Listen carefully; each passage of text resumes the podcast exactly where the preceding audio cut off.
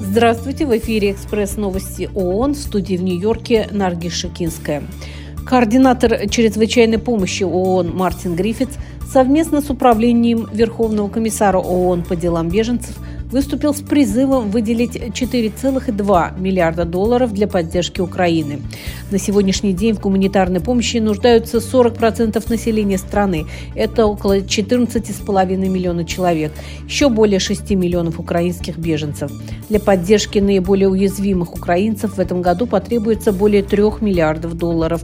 Верховный комиссар ООН по делам беженцев Филиппа Гранди призвал доноров выделить дополнительно более миллиарда долларов для помощи беженцам и принимающим их странам. На днях конфликт в Газе перешагнул символическую отметку в 100 дней.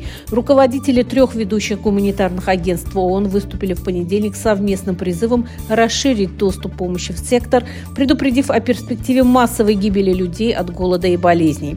В своем обращении они подчеркнули, что им срочно требуется разрешение Израиля на использование порта, расположенного недалеко от Газы, а также пограничных переходов на севере Анклава. Глава агентства ООН по делам палестинских беженцев подчеркнул необходимость альтернативных методов предоставления продовольствия, в частности, на рынках. Всемирная организация здравоохранения обратилась к международному сообществу с призывом выделить в 2024 году полтора миллиарда долларов для защиты здоровья наиболее уязвимых групп населения, живущих в условиях чрезвычайных ситуаций. ВОЗ подчеркивает, что каждый доллар, вложенный в гуманитарные операции организации, обеспечивает возврат инвестиций в размере не менее 35 долларов – Здравоохранение спасает жизни матерей, рожающих в зоне конфликта, маленьких детей пострадавших от засухи регионах и тех, кому нужен диализ или лечение от рака, заявил генеральный директор ВОЗ. Узбекистан первым из стран Центральной Азии присоединился к протоколу Европейской экономической комиссии и Всемирной организации здравоохранения по проблемам воды и здоровья.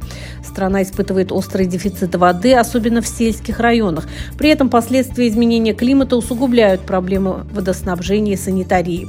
Ожидается, что присоединение к протоколу будет способствовать укреплению политики Узбекистана в области водоснабжения и санитарии и позволит в условиях изменения климата защитить растущее население населения страны от болезней, передающихся через воду.